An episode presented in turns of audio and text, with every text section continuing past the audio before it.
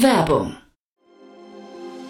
Sei dabei beim HTGF Family Day am 11. und 12. Juni in der Station Berlin. Für zwei Tage voller Inspiration und Business. Tauche ein in ein einzigartiges Netzwerkerlebnis mit bis zu 1500 Teilnehmenden. Erkunde das innovative Seed- und Later-Stage-Portfolio des Hightech Gründerfonds. Lass dich vom vielseitigen Programm inspirieren und knüpfe wertvolle Kontakte. Sichere dir jetzt dein Ticket. Mehr Informationen findest du unter www.family-day-htgf www.startup.de. Startup Insider übernimmt keinerlei Haftung für die Vollständigkeit und Richtigkeit der nachfolgenden Informationen. Es handelt sich zudem um Meinungen und nicht um Anlageberatung.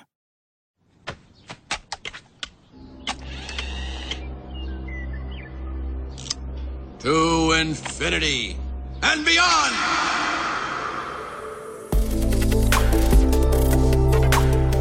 Startup Insider Daily. To Infinity and Beyond. Der Podcast rund um Blockchain, Krypto, NFTs und Web 3.0.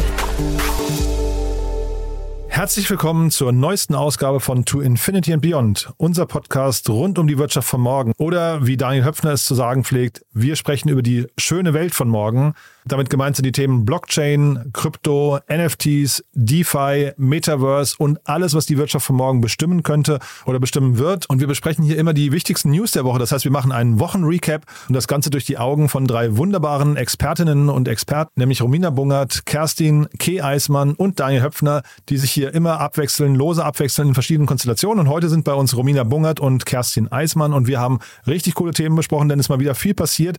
Insbesondere der Kryptomarkt hat ja so viele Facetten Facetten und es ist wirklich unglaublich, wie viele Themen da parallel passieren. Deswegen bin ich wirklich dankbar, drei Experten zu haben, die quasi für uns von oben auf diesen Markt drauf gucken. Ja, und dann würde ich sagen, wir gehen direkt rein. Hier kommen jetzt, wie angekündigt, Romina Bungert und Kerstin K. Eismann und die neueste Ausgabe von To Infinity and Beyond.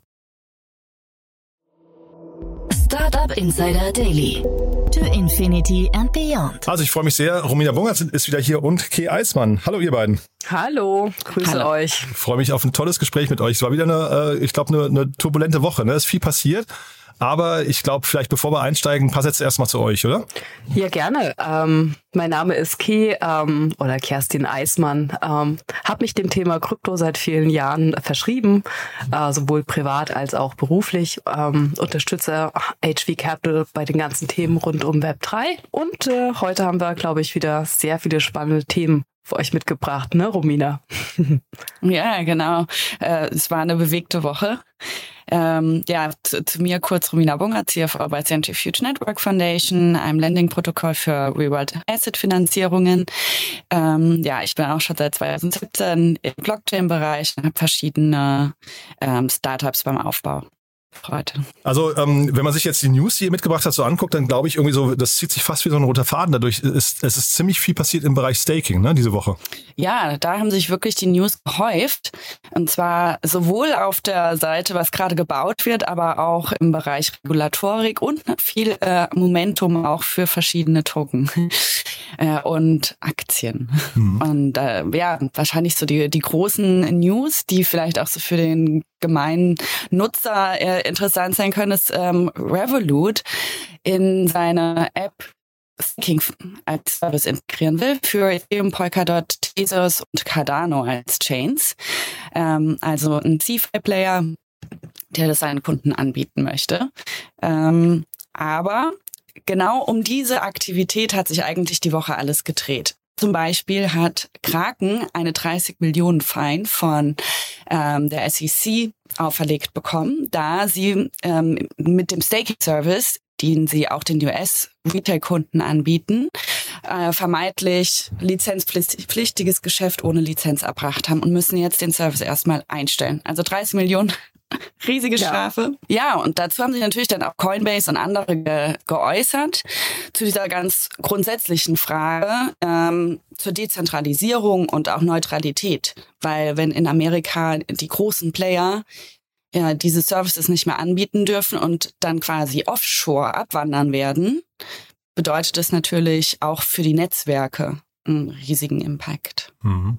Kön können Sie mal ganz kurz noch sagen, wenn ihr sagt, ge gegen fehlende Regulatorik verstoßen, ähm, welche Re Regulatorik ist das? Also ist, ist das tatsächlich also aus eurer Sicht begründet und ähm, wo steht da der Markt? Also so ein Kontext, Seit Ethereum Proof of Stake, äh, zu Proof of Stake gewechselt ist, hat äh, die SEC immer mal wieder News released, dass sie sich eben Staking im Zuge ähm, oder im Kontext der Lending-Aktivitäten. Ja, also hier geht es jetzt gar nicht direkt um Securities, sondern jeder, der quasi dann als Institutional Player im Staking-Bereich aktiv wird, hat dann eine gewisse ähm, Exposure zu lizenzpflichtigem Geschäft. Und hier werden jetzt eben die ganzen großen äh, Börsen erst als erstes angegangen. Genau. Und in dem Zuge wurde auch ähm, ja, also die, die News, dass sie prüfen, ob Ethereum eine Security dadurch äh, wäre. Die gab es auch, aber ich glaube, das ist jetzt hier gerade gar nicht die große Befürchtung. Aber es hat auf jeden Fall äh, gestern den Markt ähm, krass erschüttert, fand mhm. ich. Also als auch ähm, der CEO von Coinbase darüber getwittert hat, dass ähm, von der SSC quasi jetzt dieses Streaming, diese Gefahr ausgeht. Die ganzen Kurse sind gefallen. Ich glaube, der Coinbase Aktien Share Price ist um 14 Prozent gefallen. Bitcoin hat's runtergezogen.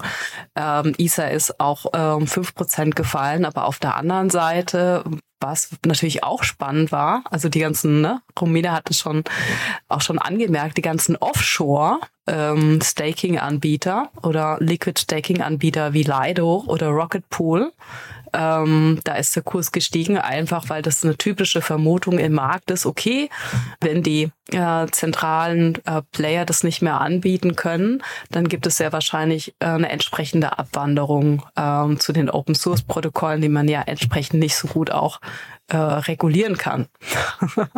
ja, und also in dem Kontext, also Liquid Staking ähm, das ist, also klar haben die Tokens, weil sie ein bisschen höheren Dezentralisierungsgrad haben, weil dahinter äh, kleine Kollektive von Validatoren stehen, ähm, mehr Momentum. Also der Coinbase CEO hat sich da vielleicht auch ein bisschen ins eigene Fleisch geschnitten mit mhm. seiner PR-wirksamen äh, Aktion. Aber äh, grundsätzlich mit dieser politischen Debatte, die er da angestoßen hat, hat er natürlich recht.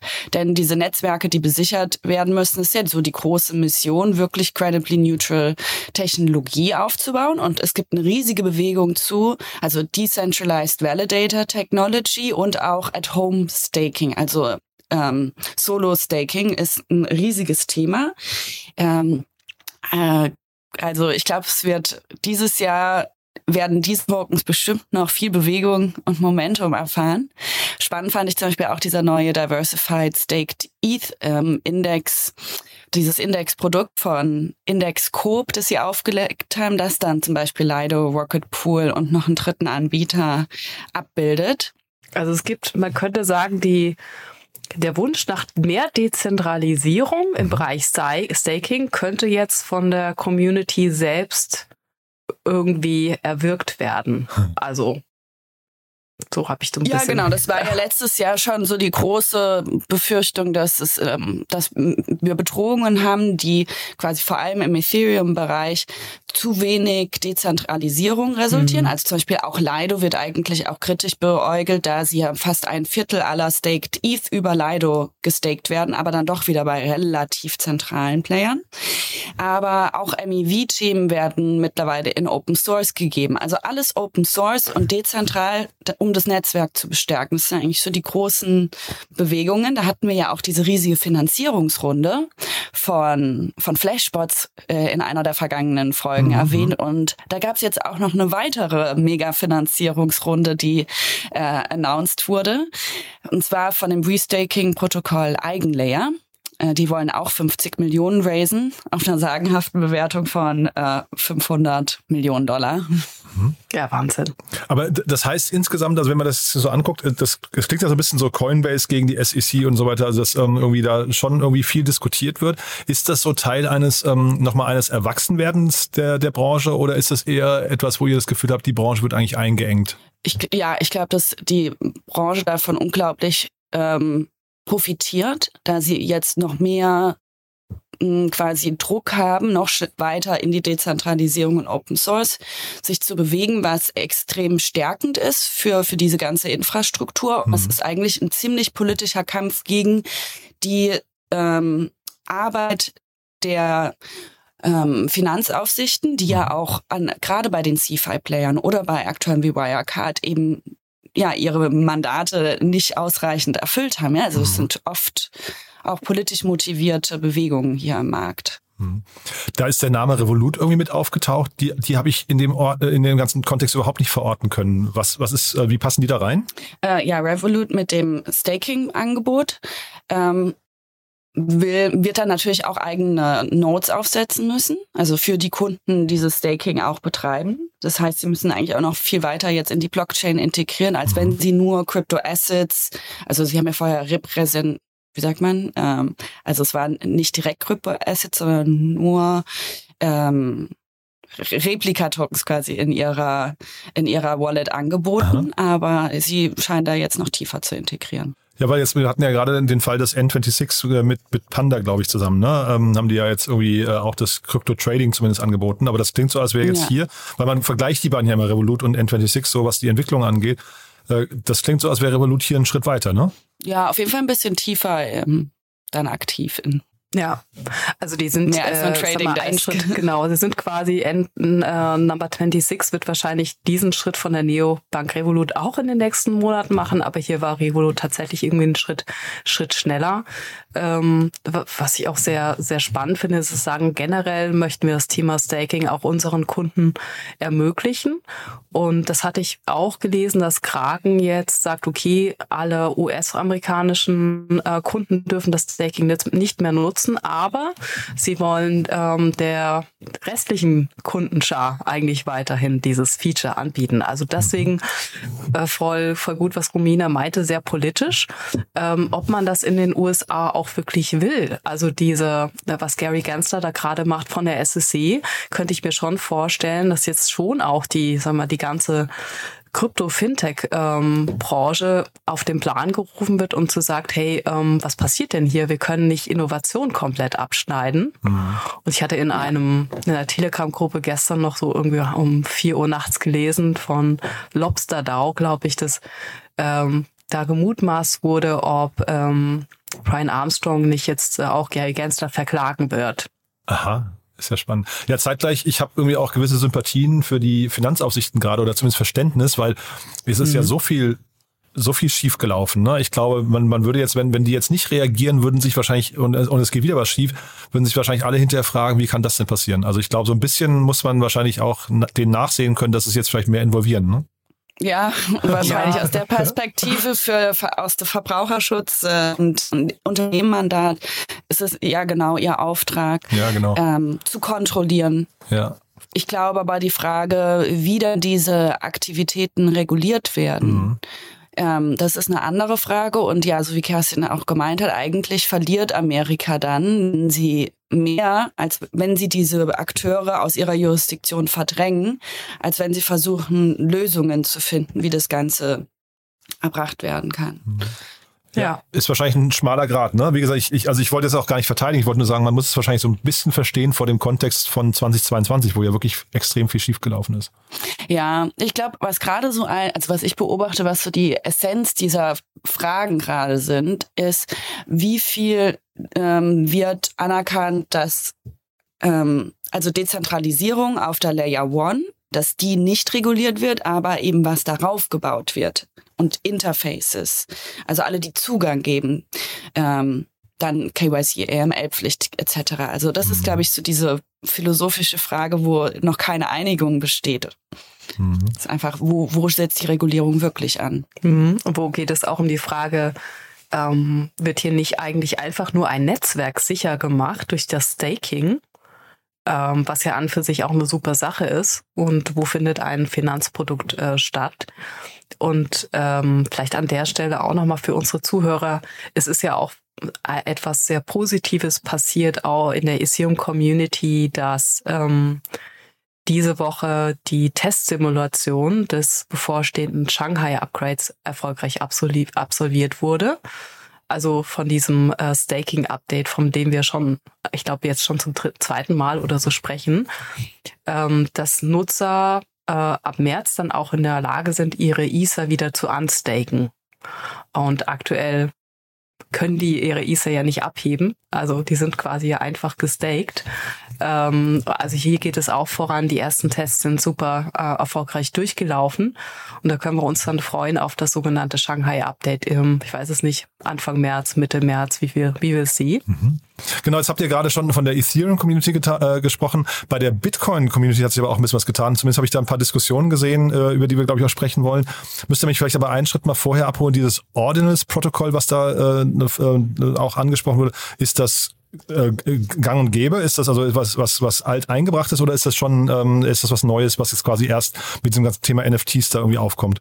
Also ich glaube, bei, äh, bei der Implementierung dieser Ordinals-Idee, ähm, die gab es auch schon länger im GitHub Repository. Mhm. Ähm, die wurde jetzt nur endlich auch wirklich umgesetzt, dass du in der Lage bist, wirklich ähm, in der Bitcoin-Blockchain ähm, Daten zu hinterlegen. Also jetzt ist es quasi durchgebrochen. Und äh, was man ja eigentlich nicht zusammenkriegt auf einen Nenner. Also Themen wie NFTs und Bitcoin, irgendwie passt das ja nicht zusammen. Genau. Also du hast ja immer so, die, die, die Story ist ja Bitcoin mit seinen sieben ähm, Transaktionen pro Sekunde ist viel zu langsam und du brauchst ja eigentlich dann auch wieder Second-Layer-Lösungen für die Schnelligkeit. Ähm, aber ähm, also diese die, dieses generelle Ding, dass man diskutiert, okay, kann man nicht trotzdem auch ähm, das Bitcoin-Protokoll nutzen, um ähm, Daten zu hindern, die gibt's aber auch schon sehr lange. Ich glaube, die, die Diskussion gibt schon zehn Jahre und jetzt äh, hat man es tatsächlich gemacht. Es gibt die ersten NFTs auf der Bitcoin-Blockchain. Das ist sehr schwierig, sehr schwierig, die auch überhaupt zu kaufen, weil es gibt keine richtigen äh, Marktplätze. Also wahrscheinlich passiert das alles so ein bisschen auch OTC. Ähm, aber ähm, die, das, das Wachstum ist also absurd. Also die stehen jetzt schon zu also was ich noch sagen wollte, es gibt jetzt irgendwie auch wieder eine Crypto-Punk-Kollektion, so wie die, ihr wisst ja, die hatten wir als Edition. Ja, ja. Und da kostet ein Ordinal Punk schon ähm, ähm, 10 Bitcoin oder sowas. Also das ist Wahnsinn, was hier wieder das ist ein reines Spekulationsobjekt auf äh, nach meiner Meinung nach. Aber das die Vorbote, Community oder jetzt auch dann ja. wieder, ne? Dann Vorbote für eine ganze Bubble wahrscheinlich, ja. oh je. Wirklich, ja, ja. Aber ich glaube, so die Community war gar nicht so extrem excited, sondern eher so, im, also in der Ethereum-Community wurde es wahrscheinlich eher als so ein bisschen verzweifelte Aktion der Bitcoin-Community verstanden mit den NFTs, dass das nur belächelt wurde, weil so wie Kerstin ja beschrieben hat, dass für diese Chain vielleicht nicht so viel Sinn macht. Ähm, aber was auch noch interessant war, dass diese, äh, diese eine schlafende Wallet quasi aufgewacht ist, die ähm, Bitcoin im Wert von 10 Millionen Dollar liquidiert hat. Habt ihr das gesehen? Die über zehn Jahre jetzt nicht aktiv war die hat zum Preis, als Bitcoin bei 8 Dollar war, wurde die aufgesetzt, also so eine der sehr frühen Bitcoin-Wallets und die werden von verschiedenen Services so gescreent. Und, und da war auch die Frage, was bedeutet das denn, wenn so eine früher Contributor oder Akteur das, die kompletten Coins verkauft bei 23.000, ja, es ist ein dann hat die Person ja keine Conviction mehr auf Bitcoin. Mhm. Naja, oder es gibt ja immer wieder diese Leute, die irgendwie einen Schlüssel verloren haben oder sowas, ne? die dann irgendwie ganze Müllhalden durchsuchen nach ihren Wallets und sowas. Also vielleicht hat auch äh, jemand aber was ja, gefunden. Ne? Wenn, ja. du, wenn dir das passieren würde, Jan, würdest du halten oder verkaufen? Wie siehst du Bitcoin? Ich glaube, ich wäre so dankbar, dass, also dass ich hätte ja wahrscheinlich zehn traumatisierte Jahre hinter mir. Ne? Ich wäre, glaube ich, dankbar, wenn ich es hätte dann hinterher. Ja? ja? Also schwer zu sagen. Aber spannend, ja, aber es ist schon gesehen, äh, ein Glaubenskrieg jetzt äh, mhm. so ein bisschen entstanden. Die einen, die sagen, äh, das ist überhaupt nicht das Ziel von Bitcoin, das zu tun. Auch gerade, weil ich glaube, erste Pornobilder sind dann auch als NFT aufgetaucht und man findet das ganz entsetzlich. Und ähm, auf der anderen Seite gibt es einige, die sagen, naja, jetzt sehen wir plötzlich doch, dass es möglich ist, zusätzliche Daten ähm, zu speichern. Ich glaube auch auf so einer ähnlichen Roll-up-Mechanik wie bei Ethereum, äh, bei meinen Layer 2s. Und äh, dass man mit diesen neuen Anwendungsfällen vielleicht Bitcoin auch als Blockchain für weitere Use Cases neben dem neben der reinen Zahlfunktion etablieren kann. Also es, einige sagen, es hat, hat auch Vorteile, die Diskussion endlich zu öffnen. Hm. Aber gibt es denn nicht eigentlich für jeden Use Case eigentlich mittlerweile eine, eine, gute Blockchain? Ist dann hat, hat Bitcoin eine Chance, hier noch reinzukommen, oder ist das hinterher nur die, sagen wir, die große Verbreitung und, und Etablierung von, von, Block, äh, von der Bitcoin-Blockchain? Ja, das ist schon auch ein fairer Punkt von dir. Ich meine, ähm, das Iseum-Ökosystem mit seinen Entwicklern, ähm, die arbeiten sich ja seit Jahren an den wesentlichen Skalierungslösungen auch ab mhm. und sind super aufgestellt. Ähm, und die Dev-Community von Bitcoin, ich weiß nicht, wie die sich überhaupt sozusagen sortieren. Mhm. Ich glaube auch nicht, dass sich Bitcoin jetzt als äh, neue Use Case äh, ähm, Plattform etablieren wird. Hm. Ja. Okay, dann lass uns nochmal zum nächsten Thema gehen. Ähm, Uniswap-Abstimmung. Da müsst ihr mich, glaube ich, erst noch abholen, was heißt denn das überhaupt? Ne? Auf jeden Fall, äh, also das, das klingt so, als hätte eine Community sich gegen Abstimm äh, gegen irgendwie quasi die Umsetzung von neuen, weiß nicht, Innovationen gewehrt. Ist das, ist das richtig zusammengefasst oder habe ich es falsch verstanden? Äh, ja, also die diese DeFi-Politics sind natürlich äh, gerade ein großes Thema und ja, da hat sich tatsächlich die Community gegen eine Kooper also eine Kooperation quasi entschieden. Da, konkret ging es darum, dass äh, Uniswap äh, V3 auf äh, der Binance Chain auch deployed werden sollte. Ähm, und dann haben verschiedene große Tokenholder ähm, zum Teil haben die ihre Tokens auch delegiert für diese Governance-Event, aber zum Beispiel A16Z, ultimativ, ähm, deren Token wurden genutzt, um diese mit, um diese Entscheidung mit zu blockieren. Also es können ja manchmal dann Zünglein an der Waage sein, wenn man ein Coinbase bei INS zum Beispiel hatte oder A16Z jetzt bei Uniswap, die dann wirklich äh, in den DAOs, und Uniswap ist ja eine voll dezentrale DAO, bei der alles ausschließlich über diese On-Chain Governance Events entschieden wird, die einfach blockieren können. Mhm. Das heißt, ja. A16Z tauchen hier auch nur als quasi als Stakeholder auf, aber nicht als jemand, weil das würde ja dem, dem Prinzip der DAO eigentlich äh, entgegenlaufen, ne? wenn plötzlich irgendwie jemand da äh, im Driver Seat wäre und dann irgendwie, ähm, was ich. Ähm, das ist genau das Problem. Ja. Genauso wie bei Lido und Ethereum mit A16Z, die ähm, massiv äh, Tokens an diesen Projekten halten. Mhm. Die halten 15 mhm. Millionen Juni. Äh, und das, also, äh, das entspricht nach dem aktuellen Kurs, glaube ich, 100 Millionen. Also sie sind quasi als in Anführungsstrichen Gesellschafter haben die wahnsinnigen äh, Mitspracherecht, Entscheidungen mit zu beeinflussen. Und ähm, im Endeffekt ging es ihnen ja auch gar nicht darum, also sie haben nichts dagegen, dass die Binance äh, Chain auch äh, von Uniswap quasi integriert ist. Es ging ihnen eher um die, äh, die Bridge, also die Brücke, die quasi das Swappen erlaubt. Und ähm, da ist es nämlich so, dass ähm, äh, die, die, die Bridge, die jetzt quasi von der Community auch vorgeschlagen wurde, Wormhole, ist nicht in ihrem Sinne, weil die liegen nicht in ihrem Starter-Portfolio. Die haben eine andere Bridge. Statt, äh, statt der Wormhole Bridge äh, schlagen sie vor, Layer Zero zu verwenden, weil die liegen auch in ihrem Startup-Portfolio. Und das an der Stelle ist es, ähm, das ist ähm, ein, ähm, finde ich schon, geht in Richtung von Machtmissbrauch. Das ist No-Go eigentlich der Community, ja. ne? oder? Naja, gut, aber das ist ja Interessensvertretung auch, wenn wir uns an, also Aktiengesellschaftsversammlungen äh, anschauen. Da können die Leute ja mit ihren Aktien gar nicht so genau sich einbringen. Sie können zwar abstimmen, aber hier wird ja wirklich jetzt äh, Einblick gegeben in diese Hintergründe, weil auch kommentiert wird und äh, politische Positionen erläutert werden und die so dann auch die Delegations ja stattfinden. Also ganz neue Möglichkeiten im Bereich Governance durch Blockchain an der Stelle. Mhm. Ich finde es legitim. Mhm. Okay, ja, ich kann es zu wenig beurteilen, aber es äh, kann natürlich dazu kommen, also wenn man jetzt dann, äh, so wie Ketas gerade gesagt hat, wenn, wenn man so die eigenen quasi Interessen im Mittelpunkt stellt und auch dadurch die eigenen Beteiligungen fördern möchte, kann es natürlich auch hinterher zu Irrationalitäten führen, ne? Ja gut, aber bei, auch Wormhole ist ein umstrittener Akteur. Die hatten okay. einer den, der mhm. großen Hacks von, äh, das war die Solana Bridge damals zu Ethereum. Ähm, der war auch massiv, dieser Hack. Ja, mhm. Also ich glaube, es ist eine wichtige Debatte. Was die richtige Antwort ist, das muss dann die Community entscheiden. Mhm. Aber dass sie differenziert, also dass sie da wirklich, wenn die Abstimmung noch nicht reif genug ist, dagegen entscheiden, äh, finde ich prinzipiell gesund für die DAO.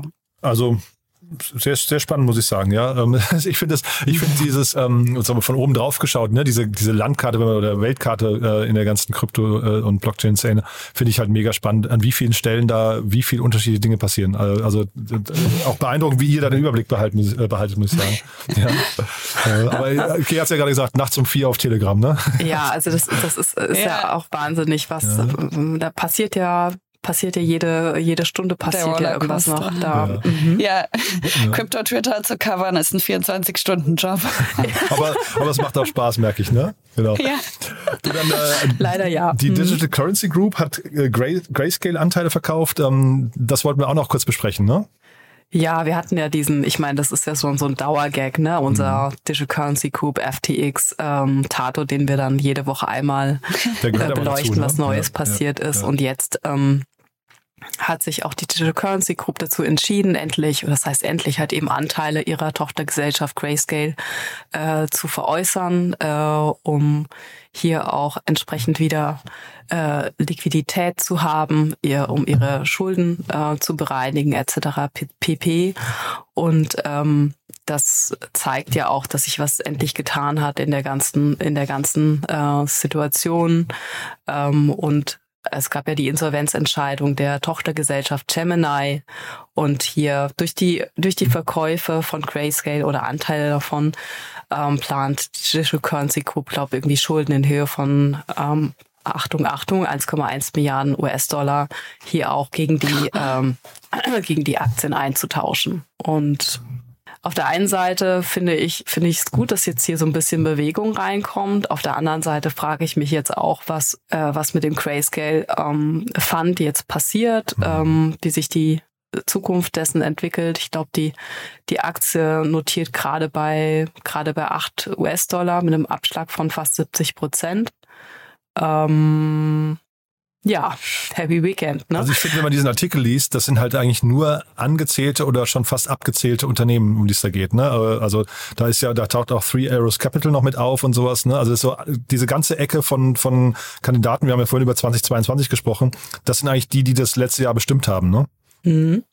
Und die aber auch schon viele, also viel ein, also vieles ja auch schon im Markt eingepreist ist. Ne? Mhm. Ne? Das, das merkt man auf der auf der Habenseite, dass jetzt so eine Info ähm, wie DCG verkaufte ein Teil von Grayscale hätte wahrscheinlich im Dezember noch äh, zu Schnappatmung geführt. Ähm, tut es wahrscheinlich jetzt auch, aber es bewegt die Märkte nicht mehr so extrem. Da ist dann eine Meldung von der SEC zum Thema Staking. Gerade aktuell das, was mich eher so ein bisschen äh, mental auch abschleift, ja. cool, und dann wollen wir zum Schluss noch mal ganz kurz über das Thema Verbriefung sprechen. Da gibt's ja hier in Deutschland noch ein paar äh, spannende News. Ne? Äh, vielleicht tauchen wir da noch mal kurz ein. Ja, genau. Und zwar ähm, hat äh, ist bekannt geworden, dass die Deka Bank eine Kryptoverwahrlizenz beantragt und mhm. da hat dann äh, in Deutschland die Community erstmal vermutet, dass es hier eigentlich um dieses klassische ja, Angebot von äh, Kryptoassets an ihre Kunden geht. Aber ähm, darum geht es tatsächlich in dem Zusammenhang nicht, sondern ähm, die Kryptoverwahrlizenz möchten sie zur Tokenisierung von Verbriefungen nutzen. Also ein großes äh, Momentum überall mhm. eigentlich weltweit ja. um On-Chain Securitization.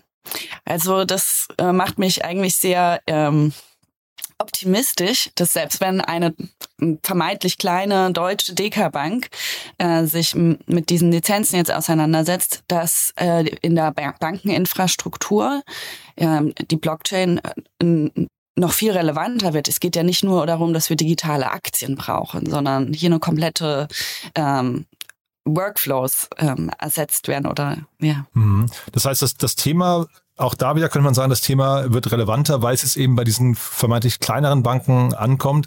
Zeitgleich muss das jede Bank irgendwie können aus deiner Sicht? Ist das so quasi so eine, so eine Standard? Also wir haben ja vorhin auch über Revolut gesprochen, ähm, die, die da jetzt sehr aktiv sind.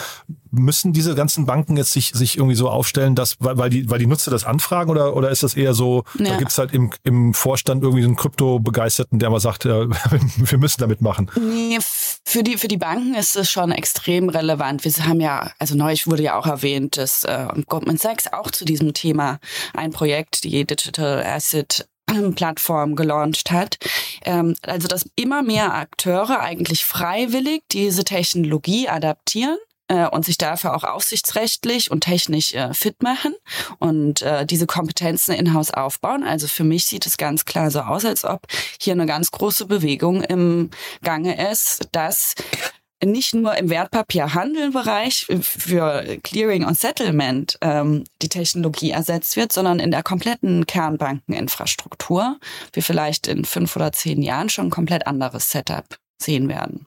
Mhm. Ja, und wir sehen ja auch immer, also nicht nur die kleinen Banken, sondern auch, äh, ich glaube, da kam ja auch noch was durch den Äther letzte Woche, dass die Deutsche Bank befindet sich, glaube ich, auch in Gesprächen über eine Beteiligung mit zwei Kryptounternehmen ich glaube, die Deutsche Digital Assets sowie Tradias. Also auch da habe ich auch den Eindruck, jede Bank, die nicht komplett unter dem Stein schläft, ähm, hat Ansinn, quasi jetzt auch so ein ähm, im Bereich Digital Assets vorzudringen und auch hier ähm, zu sagen, wir, wir sind hier auch handlungsfähig. Mhm. Ja.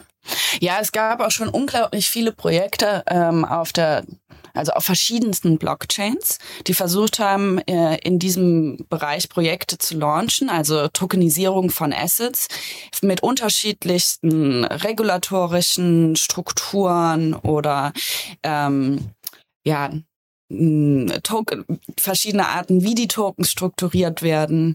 Ähm, da gab es schon viele Versuche, sind auch extrem viele gescheitert und unter anderem auch, glaube ich, wegen dieser Frage, wie wird das Ganze eigentlich reguliert? Ähm, wie, wie sehr wird die, die dezentrale Layer One äh, als dezentral anerkannt?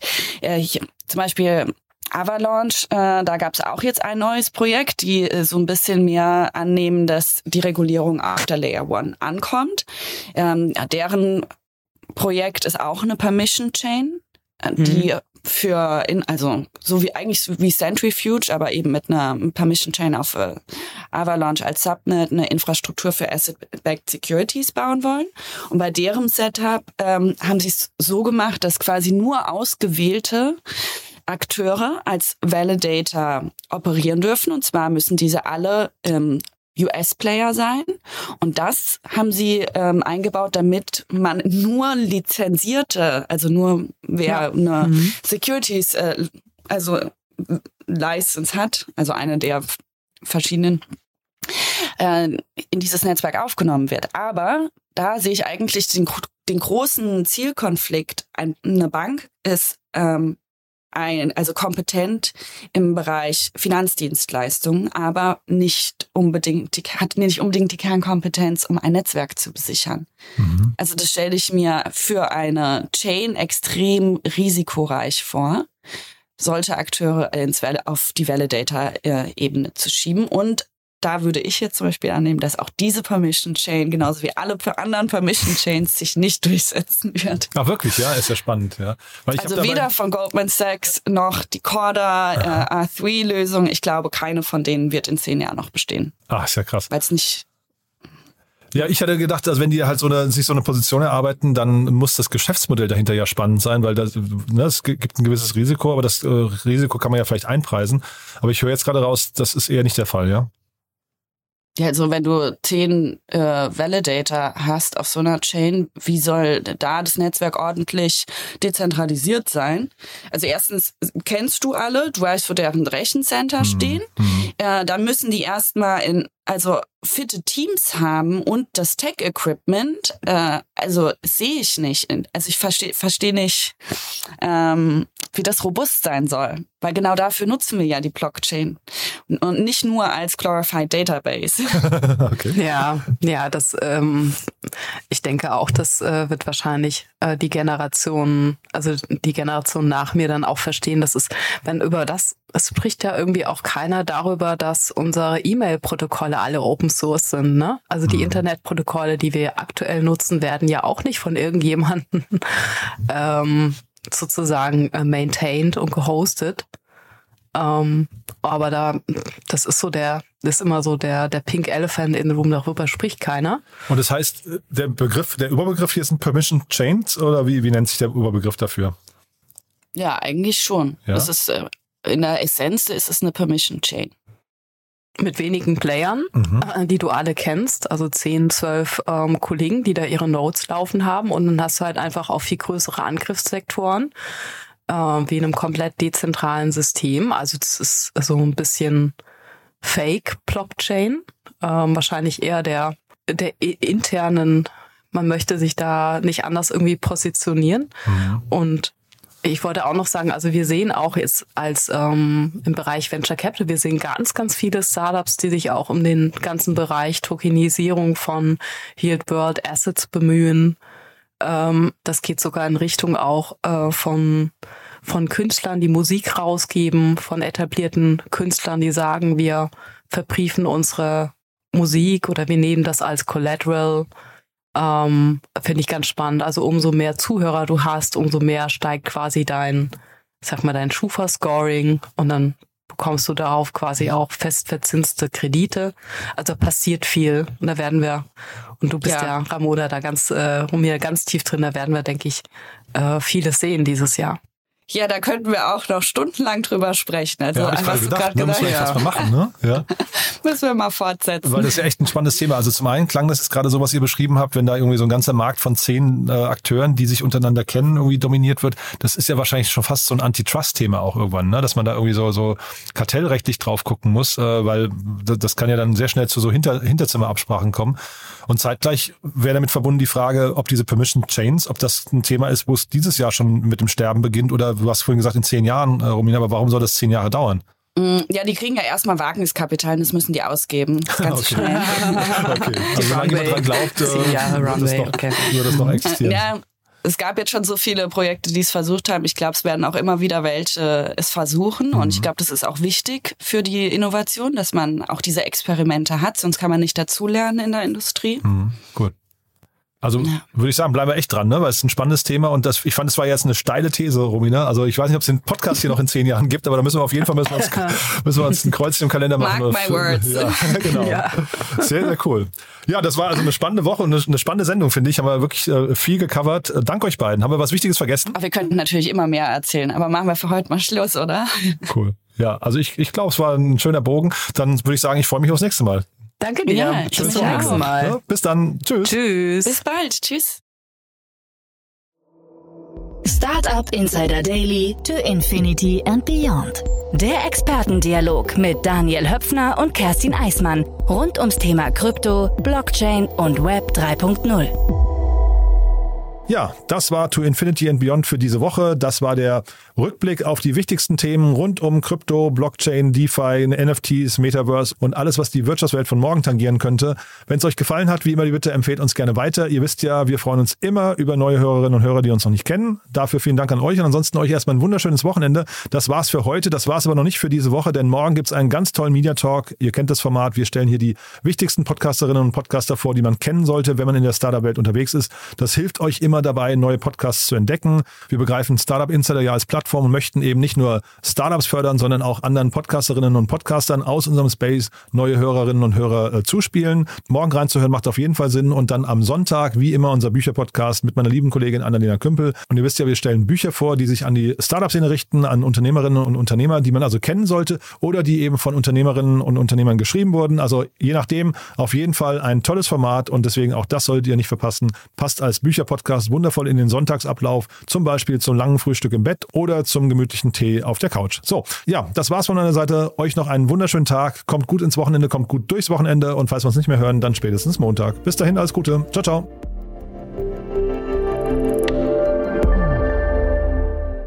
Diese Sendung wurde präsentiert von Fincredible. Onboarding made easy mit Open Banking. Mehr Infos unter www.fincredible.io.